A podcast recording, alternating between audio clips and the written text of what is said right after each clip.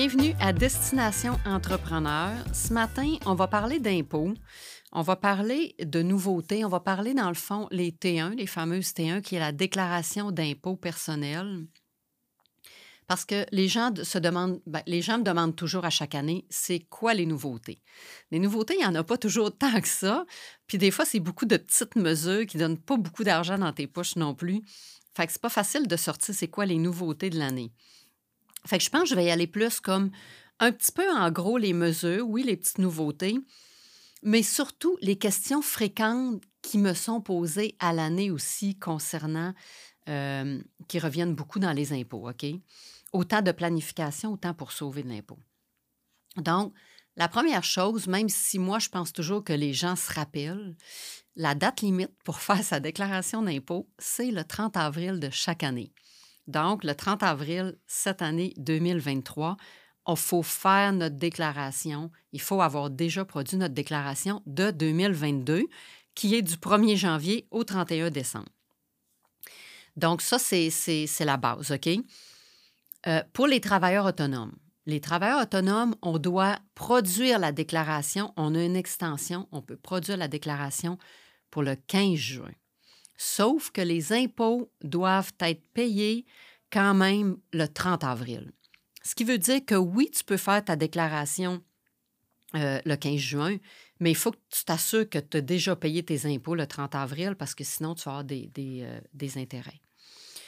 Euh, maintenant, les nouveautés comme telles, c'est que souvent, les nouveautés, c'est des petits crédits, OK? C'est toutes sortes de petits crédits. Il y en, a full, il y a full sorte de, crédits d'impôt, OK?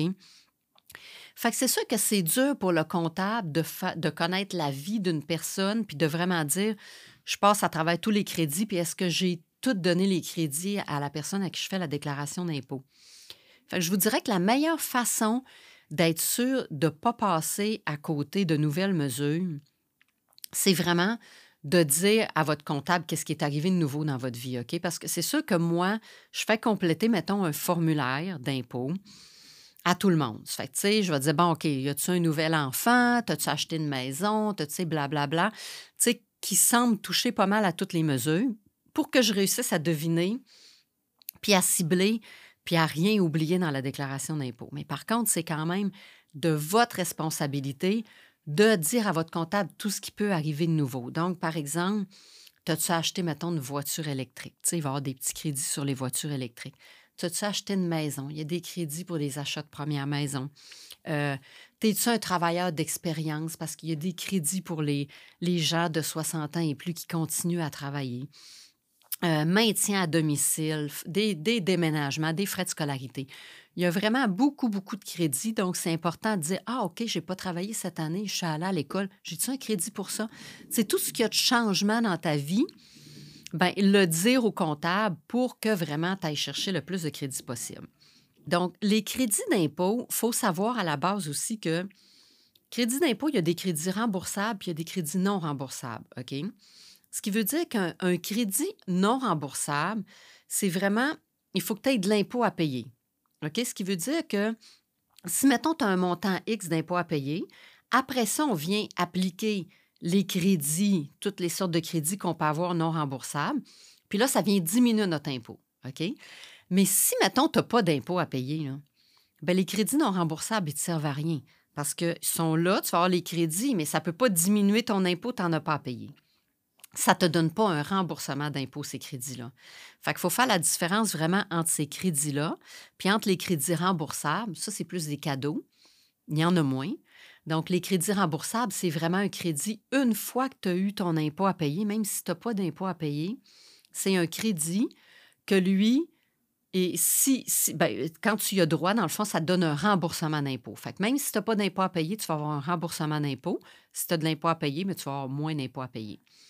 Fait que c'est sûr que, dépendamment du crédit qui sort dans les mesures puis dans les budgets, euh, il y a des fois que ça ne donne pas grand-chose, Parce qu'il y a des crédits aussi non remboursables que tu vas avoir droit, mais ça va dépendre de ton niveau de revenu. Comme par exemple, justement, le travailleur d'expérience. Là, les gens vont dire Ah, j'ai droit au crédit travailleur d'expérience, oui, mais si tu as gagné plus que X dollars, ben là, tu commences à en perdre. Puis si tu as gagné tel montant, ben là, tu n'as plus droit du tout. Fait que tu n'auras même pas droit au crédit. Ça fait qu'il faut faire attention parce que oui, on essaie de donner le plus possible euh, les crédits à tout le monde, mais ça ne veut pas dire obligatoirement que ça va t'appliquer, ça va s'appliquer à toi, puis que tu vas faire bien de l'argent, puis que tu vas sauver bien de l'impôt parce qu'il y a un nouveau crédit qui vient de sortir, tu comprends? Fait que ça, c'est la première chose qu'il faut que tu saches. Maintenant, j'aimerais ça parler de sujets, dans le fond, des questions fréquentes, OK? Euh, le premier sujet, c'est vraiment euh, les résidences principales, OK? Une maison. Ça touche plusieurs personnes parce qu'il y a beaucoup de gens quand même qui ne sont pas à logement puis qui ont des maisons. Donc, euh, quand tu as une maison, il y a plusieurs choses qu'il faut que tu saches. La première, c'est que si c'est une première maison que tu achètes, tu as le droit à un crédit pour première maison. ce crédit-là, il est vraiment quand même important parce que ça te donne 1500 dollars au fédéral, puis maintenant, là aussi au Québec, donc 1500 dollars au Québec. Ça te donne quand même un bon montant. Fait que c'est important de mentionner à ton comptable quand tu t'es acheté une première maison. Maintenant, une résidence principale, quand tu la vends, n'as pas d'impôt à payer. OK? Parce que tu as habité dedans, puis c'est, une règle, c'est, on n'a pas de gain en capital imposable sur une résidence principale. Par contre, quand tu la vends, il faut quand même le déclarer à l'impôt. OK? Même s'il n'y a pas d'impôt à payer, on a un annexe, puis il faut le déclarer. Donc, même si tu vends ta maison, ce n'était pas comme ça dans le passé, mais c'est nouveau depuis quelques années. Donc, si tu vends ta maison, même si c'est ta résidence principale, puis que tu n'as pas d'impôt à payer là-dessus, il faut que tu le dises à ton comptable, puis il faut remplir l'annexe pour le déclarer au gouvernement. Parce que si tu ne le déclares pas, tu peux avoir des pénalités. Euh, le gouvernement peut revenir avec ça, puis tu peux avoir des pénalités. Donc, ça pour la résidence principale. Euh, la résidence principale, là, je dis qu'il y, a une exemption, donc de gain en capital. Il n'y a pas de gain en capital quand tu vends ta résidence principale. Tu as le choix aussi de choisir ta résidence principale. Par exemple, si tu as une résidence principale, puis tu as une résidence secondaire, qui est ton chalet, habitable ou peu importe, euh, il y a quand même des calculs à faire parce que tu as le droit de choisir une résidence par année. OK? Ce qui veut dire que quand tu vends euh, une des deux résidences, tu peux décider lequel que tu vas déclarer ta résidence principale pour, mettons, de l'année A à l'année B. Puis, après ça, tu peux choisir l'autre résidence pour de telle année à telle année. OK? Ça fait que ça, c'est vraiment important comme planification parce que tu vas aller choisir ta résidence principale où tu as le plus gros gain potentiel. Il y a des années, le marché immobilier monte. Puis là, c'est là que tu vends, puis que, mettons, je ne sais pas, c'est une maison que tu avais depuis 1950, tu peux faire vraiment un gros, gros gain. Fait il faut que tu saches que tu peux choisir ta résidence principale en autant que tu as habité une des deux ou qui sont à toi. Là. Puis, tu peux les choisir, donc tu, vas réussir à diminuer ton gain là-dessus. Fait que tu as le choix de ta résidence principale.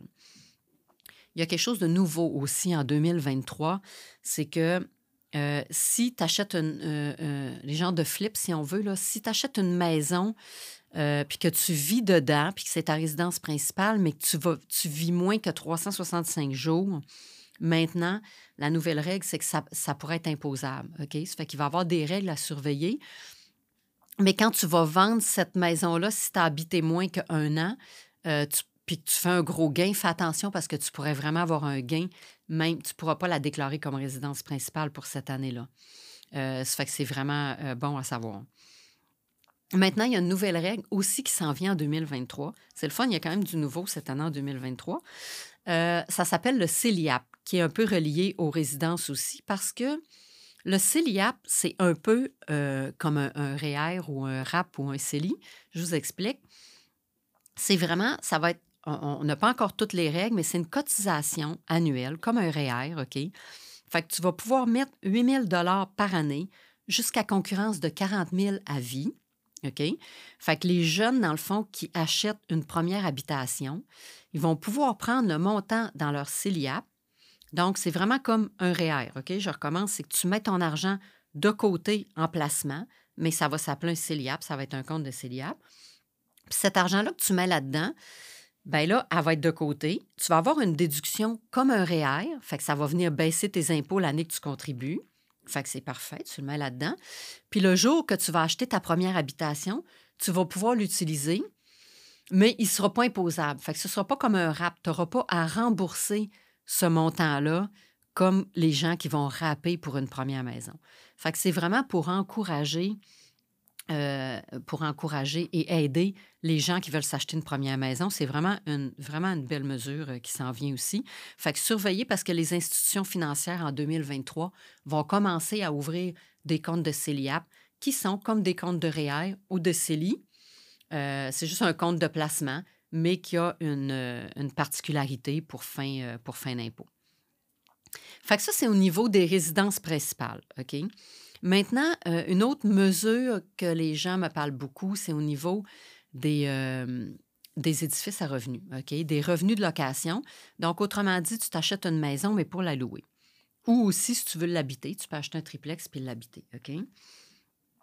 Donc, les questions sur le revenu locatif, c'est que quand tu achètes une maison pour la louer, donc c'est pas comme une maison, une résidence principale, ton but, c'est de faire de l'argent. Donc, si tu veux faire de l'argent, entre guillemets, ça va être imposable. C'est plate, mais c'est comme ça. Ce qui veut dire que ce qu'on fait, ce qu'on doit faire quand on achète une maison à revenus, euh, on prend les, pendant toute l'année, du 1er janvier au 31 décembre, on prend tous les revenus de loyer, donc on prend tous nos revenus. On déduit de ça tous les dépenses. OK? Donc, qu'est-ce que ça peut être des dépenses de revenus locatifs? Euh, ça peut être des taxes foncières, ça peut être l'assurance, ça peut être l'intérêt sur ton hypothèque, euh, l'entretien, réparation, tous les travaux que tu vas faire dans la maison, parce que c'est toujours dans le but de louer, donc dans le but de gagner un revenu. Donc, ça, c'est déductible.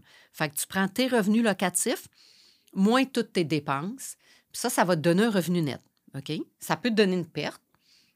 Si ça te donne une perte, ça va aller de toute façon sur ton rapport d'impôt, ça va venir se déduire de tes revenus.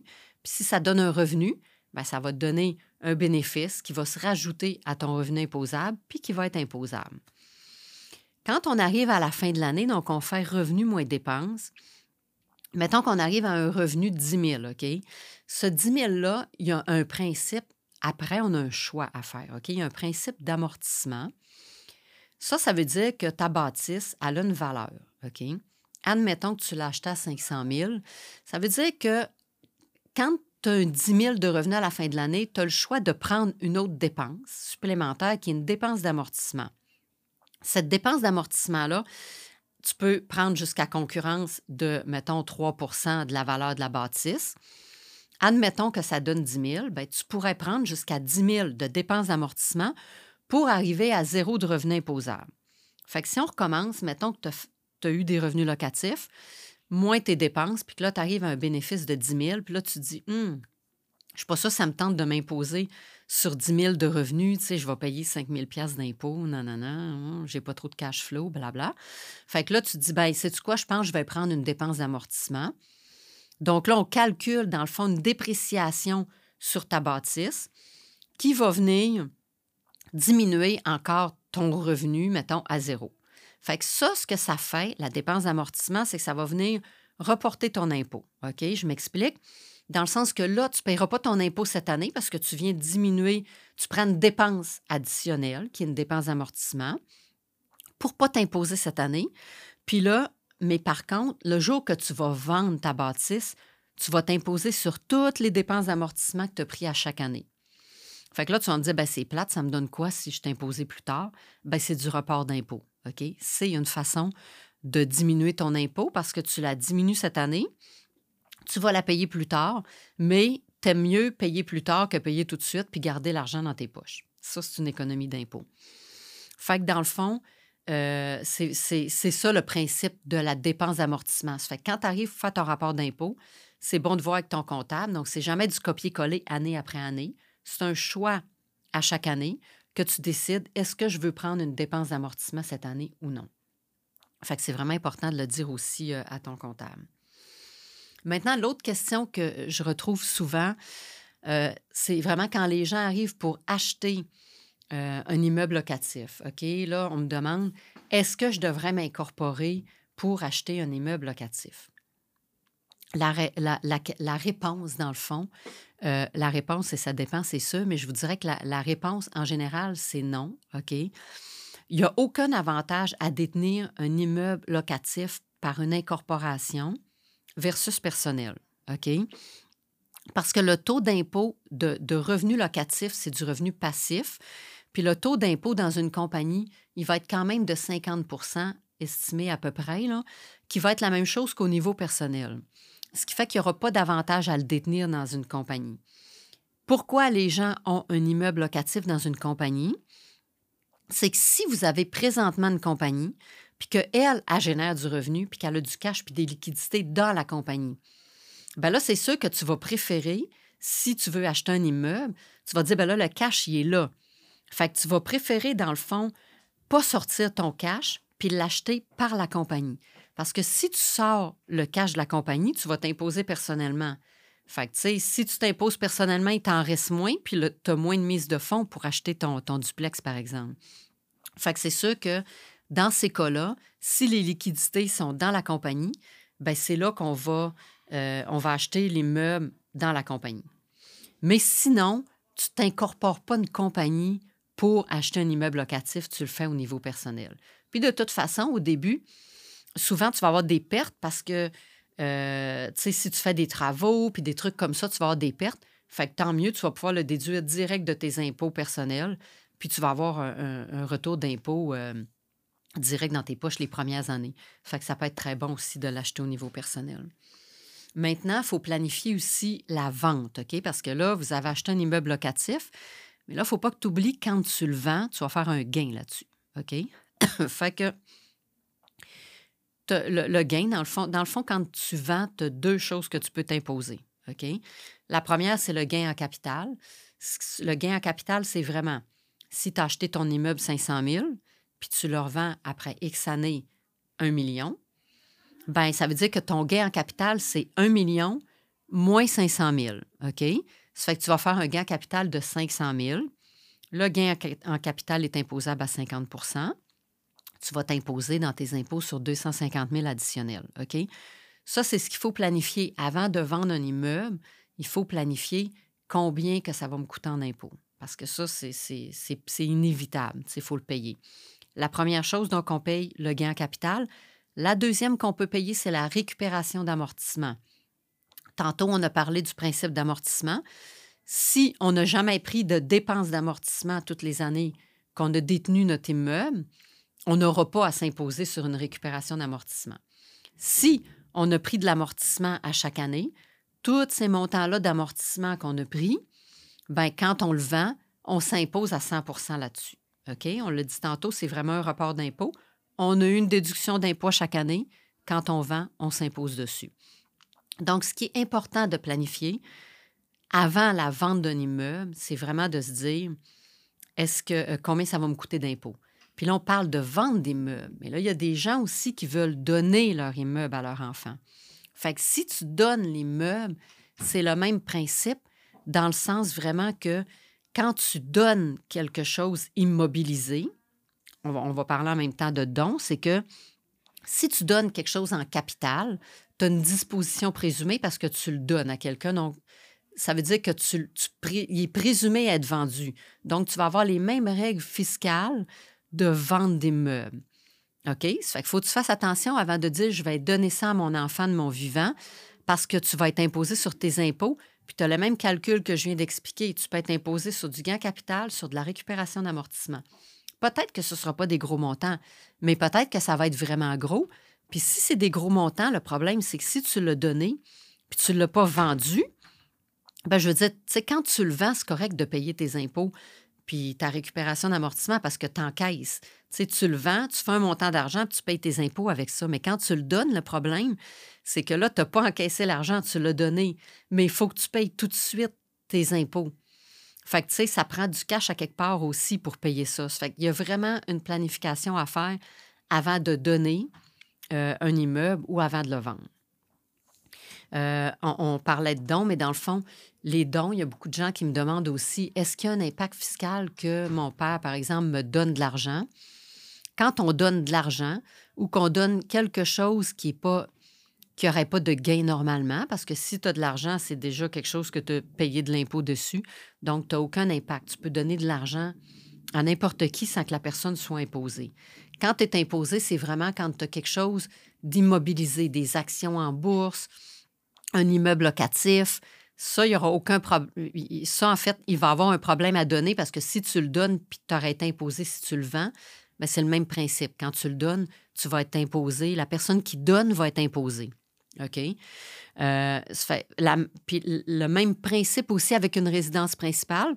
Si tu veux donner ta résidence principale, ben, il n'y aura pas de problème parce que c'est comme si tu en disposais, mais tu n'es pas imposé sur une résidence principale. Donc, tu peux la donner sans problème. Puis la personne qui reçoit, ben, elle, la reçoit au coût, à la juste valeur marchande en date d'aujourd'hui. Enfin, si tu me donnes aujourd'hui ta maison qui vaut 800 000, celui qui, qui, donne va être imposé, mais moi, je la reçois à 800 000. Ce qui veut dire que moi, après ça, plus tard, si je revends, bien, je, vais je vais être imposé juste sur la plus-value à partir de 800 000, pas à partir de zéro, parce que la personne qui a donné a été imposée. Je ne sais pas si tu me suis. c'est que c'est des petites règles. C'est pas si complexe, mais tout ça pour dire quand même qu'il faut vraiment consulter un fiscaliste avant de faire des moves comme ça, des donations, ou quand on parle de résidence personnelle, ou quand on parle de résidence locative.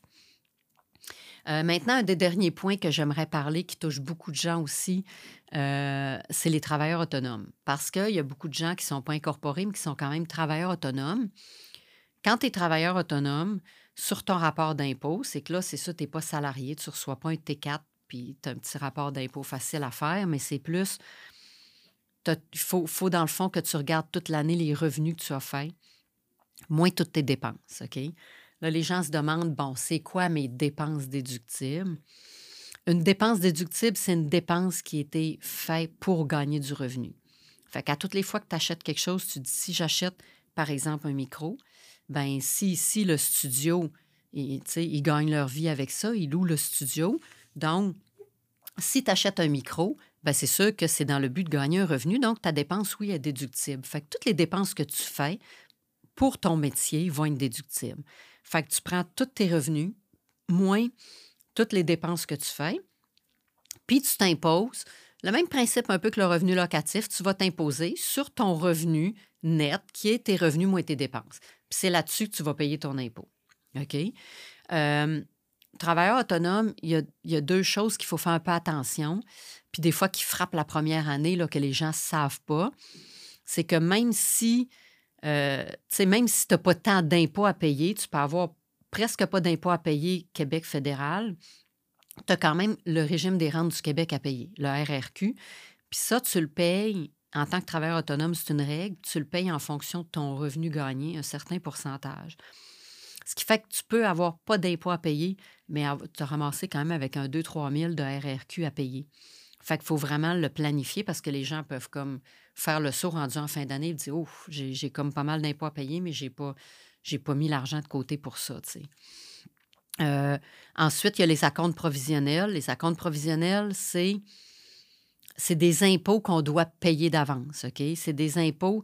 Si on ne les paye pas au gouvernement, il faut au moins s'en mettre de côté parce que comme vous n'avez pas d'impôts retenus à la source sur un salaire, ben quand vous allez arriver pour faire vos impôts, vous n'avez eu aucun impôt de payer pendant l'année. Si tu as gagné 60 000, mais que tu n'as payé aucun impôt, ben, tu as peut-être un 30-35 qui, qui va aller à l'impôt. Fait que quand tu vas faire ton rapport d'impôt, ben là, tu vas avoir un certain montant d'argent à payer.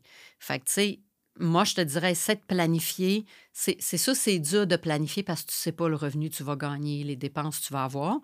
Mais essaie à chaque revenu gagné de mettre un pourcentage de côté dans un compte impôt pour que quand tu vas arriver à la fin de l'année, au moins, tu sais, que tu aies moins de mauvaises surprises.